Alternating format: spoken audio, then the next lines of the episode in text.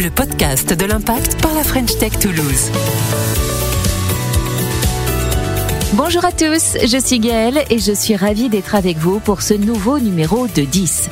Dans ce podcast, je reçois des responsables de start-up inspirants dans des lieux toulousains inspirants.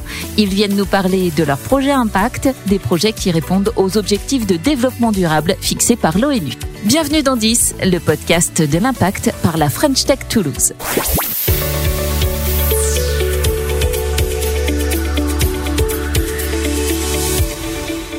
Aujourd'hui, euh, c'est à Pêche David que j'ai rendez-vous avec euh, Alexandre Ferret, le CEO euh, d'Open Airlines. On va parler avec lui de sa start-up, de ses ambitions et surtout de l'ODD 13 de l'ONU sur les mesures relatives à la lutte contre le réchauffement climatique. Et on va découvrir avec lui comment sa start-up est impliquée sur ce sujet. Ah, le voilà qui arrive. Et bonjour vous allez bien Ça va et vous? Très bien. Il fait frais ce matin Euh, moi, je me suis pris un petit coup de chaud parce que je suis venu en bien vélo. C'est vrai? La montée est rude. Ah bah oui, pêche David en vélo, effectivement. je, vais, je vais refroidir rapidement. là. Vous êtes super courageux quand même. Hein Moi, j'aime pas trop la prendre la voiture, c'est vrai. Le CO2, mais aussi les bouchons, parce que j'habite au nord. Mais oui, c'est. Après, je fais souvent des vélos par ici. ouais. Je connais. Mais bon, je fais rarement le matin comme ça, euh, avant le boulot. Et vous connaissez bien du coup euh, pêche David? Oui, je connais assez bien. Ouais. Et Ouais, le belvédère aussi? J'y passe souvent. En fait, le belvédère, je me demande si je suis jamais monté. On y va? Très bien.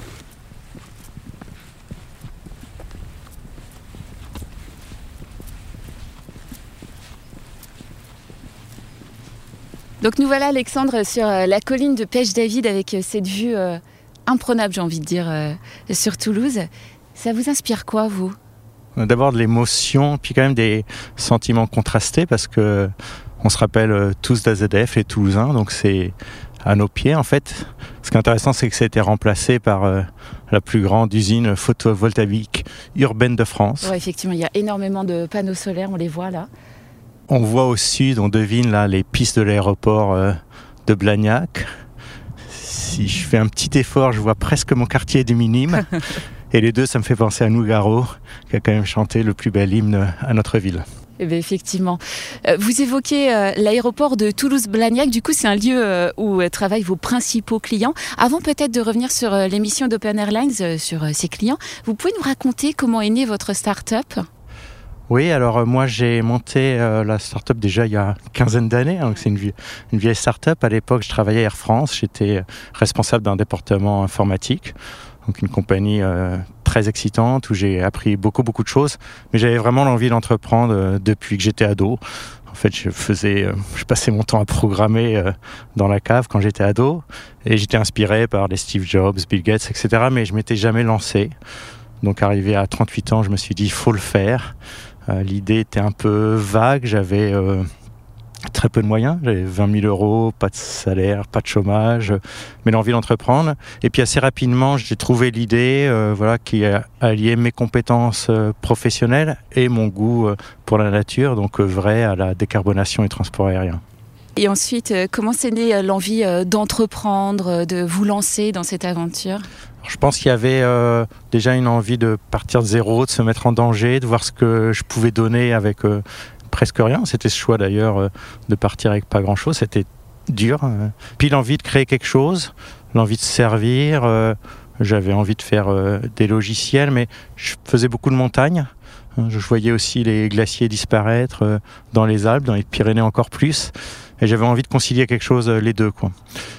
Donc faire quelque chose qui m'épanouisse professionnellement, qui soit bon et, utile, et qui donne du sens et dont je puisse être fier. Alors c'est comme ça qu'est né du coup euh, Open Airlines. Vous nous expliquez euh, le fond de votre start-up, quelles sont ses missions exactement? Alors, on a la chance d'avoir une mission euh, très très claire. Ça, je pense, c'est très puissant parce que notre mission, c'est accélérer la décarbonation du transport aérien avec le numérique. C'est très engageant, ça permet de recruter, ça permet de motiver les, les gens. C'est vraiment une vraie boussole. Et on fait ça grâce au numérique. On a été assez visionnaire, je pense, parce que Aujourd'hui, ça paraît peut-être évident de dire euh, je vais limiter les émissions de CO2 des avions euh, avec le big data et l'IA, mais quand on a fait ça, c'était 2009. je pense qu'aucun de ces mots était dans le paysage. Le CO2, les gens n'avaient pas vraiment conscience. L'aviation, le big data, c'est un terme qui existait à peine. donc pour ça, on était visionnaire, mais on a gardé toujours cette mission qui est, je pense, très forte. Il faut faire quelque chose pour le réchauffement climatique, c'est une évidence. On lâche rien, donc c'est très fort pour engager les salariés. Et du coup, en quelques mots, euh, vous parlez de ce logiciel euh, SkyBreath.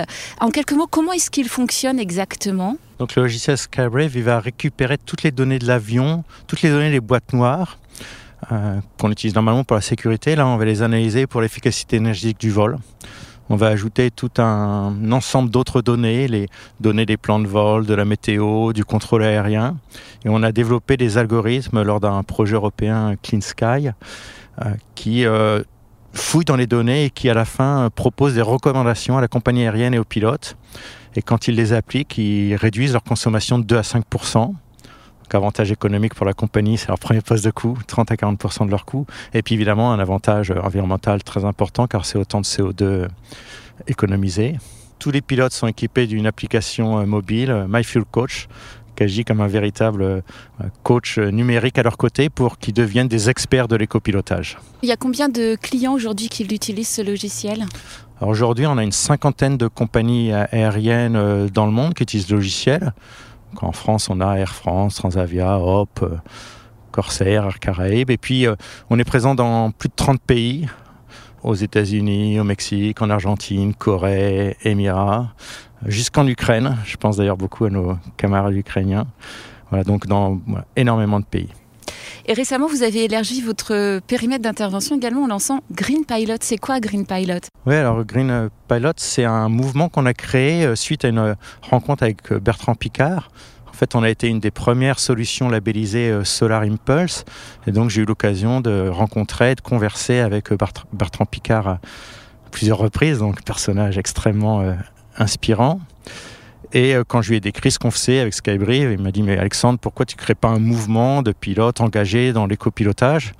Donc on s'est dit bah, Pourquoi pas? Et on a créé ce mouvement qui engage tous les pilotes, mais aussi les professionnels, les amateurs, les passionnés autour de l'aérien et qui veulent avoir une euh, démarche responsable.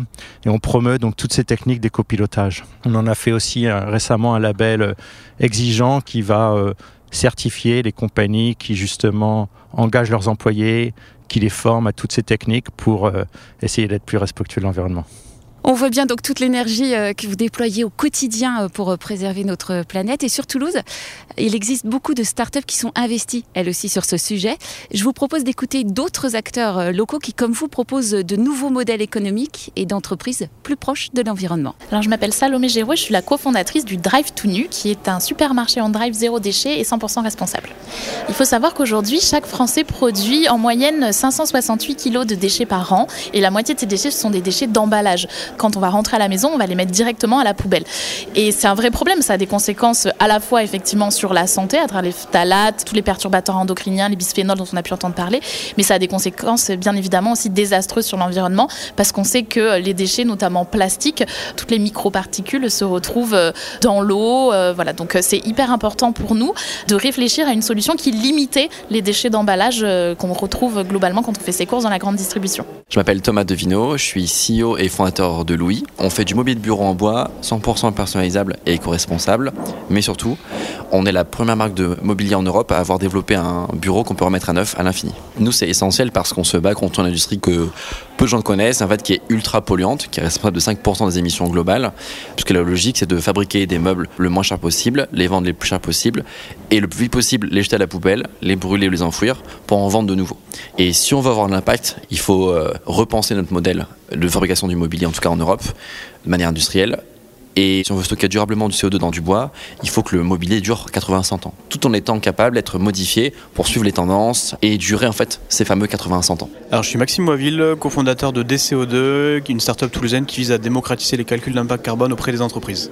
On développe des logiciels de comptabilité carbone pour, euh, dans un premier temps, faire en sorte qu'ils puissent être en capacité de mesurer leur empreinte carbone en autonomie, définir une stratégie climat et un plan d'action de réduction. Et ensuite, on va essayer de les accompagner de manière beaucoup plus fine. Euh, nous, on va vraiment rentrer au cœur des chaînes de sous-traitance pour déjà affiner l'empreinte carbone de ces achats externes, euh, mais aussi être en capacité de sélectionner ses fournisseurs au regard de cette dimension CO2. Et pour le coup, effectivement, on est un des seuls à adresser ce marché-là. Vous avez une réaction à ce que vous venez d'entendre, Alexandre? Oui, bah déjà, il y a beaucoup d'énergie hein, dans ces personnes-là. Ce que ça m'inspire aussi euh, des idées finalement parfois au début assez simples, hein, euh, des meubles en bois, euh, du vrac, si j'ai bien du compris. drive tuné, ouais, drive tuné. mais avec beaucoup de technicité derrière. J'ai appris que voilà, il fallait qu'un meuble il dure 90 ans pour qu'il soit neutre en carbone, les perturbateurs endocriniens. Donc on voit qu'il y a à la fois des idées simples, beaucoup d'énergie et puis beaucoup de professionnalisme, de complexité derrière que ces acteurs maîtrisent. Donc bravo. J'en avais déjà entendu parler de certains et ils ont une belle réussite. Vous avez déjà eu l'occasion de rencontrer ces start-upers? Alors, je suis pas sûr que j'ai rencontré ces startups-là. J'ai participé à plusieurs euh, dîners euh, organisés par la French Tech, euh, certains sur l'impact, d'autres. Donc, j'ai rencontré des entrepreneurs à impact toulousains avec des idées extraordinaires et une énergie et un engagement qui est toujours très très personnel. Peut-être un mot justement sur la French Tech Toulouse. C'est quelque chose qui vous donne de l'énergie vous, vous parliez de ça. Tout à fait. euh, moi, je participe à voilà, des meet-ups. C'est toujours très enrichissant. Je suis très admiratif de tous les bénévoles à la French Tech Toulouse parce qu'en général, voilà, ces entrepreneurs, je ne sais pas comment ils arrivent à avoir du temps pour organiser ça en plus. Donc, euh, euh, bravo. Et puis, moi, donc, quand j'ai monté ma boîte, c'était il y a longtemps, il n'y avait pas tout cet écosystème. J'étais très, très seul. J'aurais adoré avoir toutes ces aides, tous ces conseils voilà, de, d'entrepreneurs. Donc, euh, Et voilà, typiquement sur les hauteurs de Pêche David, un avion qui passe. C'est un avion EasyJet, mais c'est un client, donc on va aller un peu plus respectueux de l'environnement parce qu'il utilise Skybrief. Donc vous, vous parliez euh, de toute cette aide qu'ont aujourd'hui les start-upers que vous n'aviez pas à l'époque, c'est ça? Oui, je crois que la, la grande force de la French Tech, c'est de donner cette aide, voilà, cet écosystème, donner l'envie d'entreprendre. On voit qu'il y a beaucoup, beaucoup plus de gens qui se jettent et c'est très bien.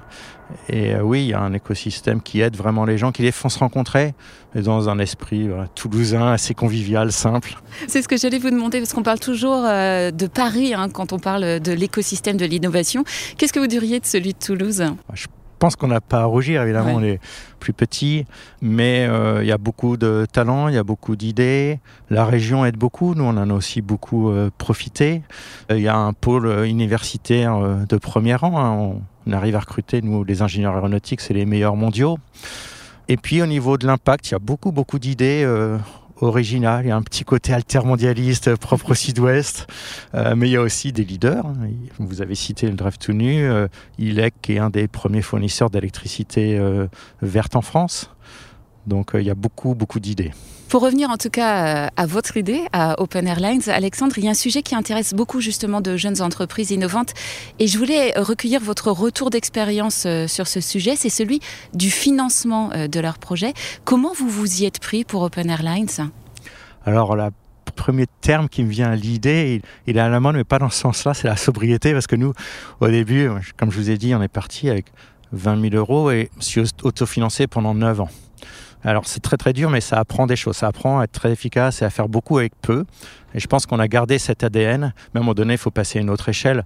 Euh, donc on a fait une levée de fonds en, en 2015 et je conseillerais aux entrepreneurs de le faire beaucoup plus tôt s'ils peuvent. Par contre, de bien choisir leur fonds. Nous, on a choisi justement un fonds euh, impact euh, qui s'appelle Alter Equity, qui est un fonds parisien très original, qui a été le premier fonds impact euh, en France et en Europe. Donc choisissez un, un fonds voilà, avec lequel vous vous entendez très bien, qui est très aligné sur vos valeurs. Ça, je pense, c'est, important parce que vous allez vivre avec et il faut qu'il soit en soutien. C'est vous qui l'avez choisi ou c'est lui qui vous choisit? Comment ça se passe? Les deux, en fait, je faisais euh, le tour des fonds euh, parce que on, voilà, on était prêt à faire la levée de fonds. Mais il y a vraiment eu un, un coup de cœur, je, je pense euh, réciproque, avec Alter Equity. Euh, moi, j'ai toujours euh, tout de suite apprécié leur originalité. Ils avaient vraiment un positionnement très différent, leur rapidité, leur professionnalisme, leur rigueur sur tout ce qui était euh, environnemental, impact, RSE. J'admire beaucoup la fondatrice euh, Fanny Picard parce qu'aujourd'hui, pareil, c'est une évidence peut-être des fonds impact, mais quand elle a monté ça euh, contre vents et marées avant 2015, avec l'idée qu'on pouvait être à la fois rentable et responsable, et même plus rentable si on était plus responsable, je pense que c'était vraiment une pionnière euh, qui a inventé le concept. Est-ce que vous diriez que vous avez noué d'ailleurs, euh, on sent dans vos propos en tout cas, une relation presque de partenariat avec ce fonds d'investissement? Ah oui, tout à fait. hein. Il y a vraiment une transparence totale entre eux et nous. Euh, Ils nous ont fait énormément progresser sur tout ce qui est euh, RSE. Ils nous ont imposé dès le début un business plan extra-financier. Donc, on a fait un bilan carbone dès 2015. Euh, On contribue à la neutralité en, en compensant via de la reforestation au Pérou, en Indonésie, des actions sociales. Donc ils ont vraiment beaucoup appris là-dessus. Ils sont toujours en soutien. On a eu un moment extrêmement difficile avec la crise Covid parce Eh oui, on imagine bien. Voilà. ouais. que nos clients volaient plus. euh, Ils auraient pu euh, être nerveux, mais pas du tout. Ils ont toujours été en soutien, nous apporter de l'aide, nous mettre en contact avec euh, d'autres personnes qui pouvaient nous aider. Donc euh, tous les jours, je me félicite d'avoir fait ce choix-là. On parle donc d'investissement, de fonds d'investissement impact, mais peut-être qu'il y en a qui ne savent pas exactement ce que c'est. Vous pourriez nous donner quelques précisions? Alors un fonds d'investissement impact, c'est un fonds qui va avoir des critères de sélection des sujets. Oh, Il va euh, soutenir que des entreprises qui ont une mission, en général, qui soit bonne pour la planète ou pour les personnes. Il va investir que dans les entreprises qui ont une gouvernance et des principes éthiques de partage avec les employés, euh, de pratiques responsables. Et il va les faire progresser dans ce sens-là. Il cherche aussi de la rentabilité parce qu'il cherche finalement à prouver, comme je disais précédemment, qu'on peut à la fois être rentable et responsable et même peut-être plus rentable quand on est plus responsable. Et dites-moi aujourd'hui, Alexandre, en quoi euh, vous vous sentez acteur de la lutte contre le réchauffement climatique? On se sent acteur, on est modeste, hein, on est euh, 65 personnes, mais on est assez fiers quand même de notre résultat. Cette année, on espère euh, que nos clients, grâce à nos solutions, vont économiser un million de tonnes de CO2. Alors pour vous donner un ordre de grandeur, euh, Ouais. c'est 600 fois ce que va permettre d'économiser euh, l'usine photovoltaïque qu'on voit au pied de Pêche-David, où, où ça reviendrait à effacer toutes le- les émissions de CO2 du parc automobile d'une ville comme Toulouse. Eh oui, C'est énorme. c'est énorme, puis on en est assez fiers parce qu'on n'est que euh, 65. J'avais fait un petit calcul en début d'année. Si seulement 0,06% de la population mondiale était aussi efficace que les femmes et hommes d'Open Airlines, alors on effacerait les 50 milliards que la planète émet. On aurait résolu le problème du changement Le climatique. joli rêve. Si vous prenez votre roadmap euh, ou votre deck des débuts euh, d'Open Airlines, est-ce que vous diriez que les objectifs initiaux ont été atteints? Ouf, je pense que je rigolerais bien.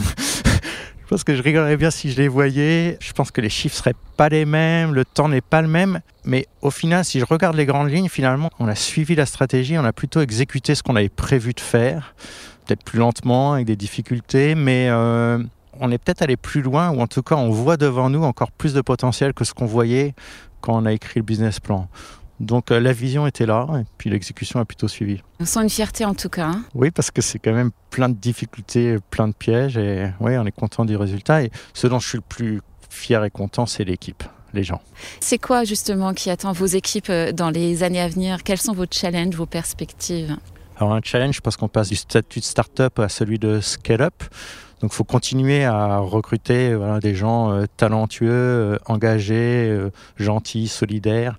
Il faut euh, devenir de plus en plus professionnel tout en gardant l'agilité, la vitesse, l'orientation client, le fun qui fait le- l'esprit d'Open Airlines. Quel conseil vous aimeriez donner du coup aux personnes euh, qui ont envie de se lancer dans une euh, start-up euh, euh, actrice de la lutte contre le réchauffement climatique? Mon conseil, c'est n'hésitez pas, lancez-vous. euh, si vous avez envie, euh, faites-le. euh, même si vous échouez, vous allez apprendre plein de choses. Si vous êtes donné un but, une aventure, un idéal, vous allez devenir une meilleure personne. Après, je donnerai un autre conseil un peu intéressé, j'avoue. Si vous pensez que vous devez apprendre des choses avant, allez dans une start-up et allez dans une start-up à impact. On recrute d'ailleurs. Parce que vous allez apprendre plein de choses, plein de techniques. Nous, on est très transparents. J'essaye beaucoup d'éduquer les employés là-dessus. Voilà, mais surtout, lancez-vous. Eh ben, c'est un bon conseil. Avant de se quitter, euh, pour terminer, dans 10, on parle, donc euh, vous le savez, euh, de euh, 10 objectifs de développement durable fixés par l'ONU avec 10 startups. Mais 10 sur les terrains de foot et en rugby, ce sont aussi des meneurs de jeu. Question toute simple du coup, quel numéro 10 vous inspire Alors, je vais vous surprendre, je ne vais pas prendre un sportif. Puis le 10, ça va être une date. 10 mai 1994, Nelson Mandela devient premier président noir de l'Afrique du Sud. Récemment, j'ai une euh, jeune iranienne qui me posait la question de livres sur le leadership ou sur l'entrepreneuriat, qu'est-ce que je pouvais lui conseiller? Et je lui conseille Un long chemin vers la liberté de Nelson Mandela. Un livre extraordinaire, un parcours extraordinaire, quelqu'un qui a consacré sa vie, qui est resté 27 ans en prison pour la justice et qui a mené après tout le monde vers la réconciliation.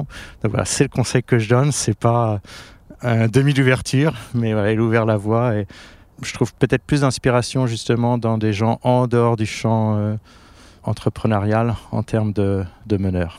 Voilà qui est dit. Merci beaucoup Alexandre pour ce retour d'expérience et bravo à vous pour votre vision positive du monde qui permet de lutter concrètement et efficacement contre le réchauffement climatique. Merci beaucoup Gaël. C'est la fin de cet épisode de 10, le podcast de l'impact par la French Tech Toulouse. Merci à tous de nous avoir suivis. Sachez que vous pouvez retrouver l'intégralité de nos épisodes sur toutes les plateformes de podcast et rendez-vous le 10 du mois prochain. 10, le podcast de l'impact par la French Tech Toulouse.